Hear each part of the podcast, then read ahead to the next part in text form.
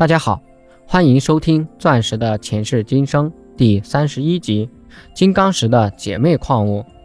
如前面所介绍的，伯纳特兄弟于一八七零年发现了金伯利岩金刚石矿，正是这一发现使人们知道了在哪种岩石中有可能含有金刚石。原来那是一种在远古时代的岩浆冷却以后所形成的火山岩。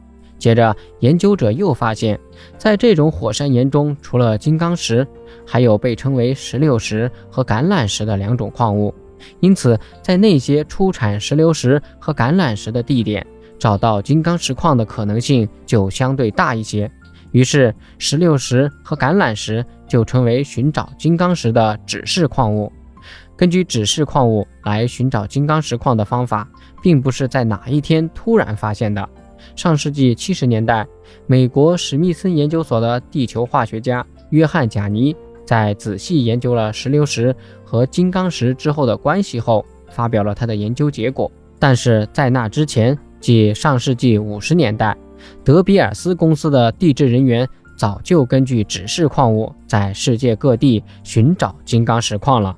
金伯利岩中多为红六石，红六石的硬度大，密度低。相对于其他的指示矿物，它耐磨损和易搬运，所以发现一两颗红六石并无助于发现金波利岩体。然而，发现大量的自行晶有可能对发现金波利岩的位置就有着较大的帮助。本集播讲完毕，感谢您的收听。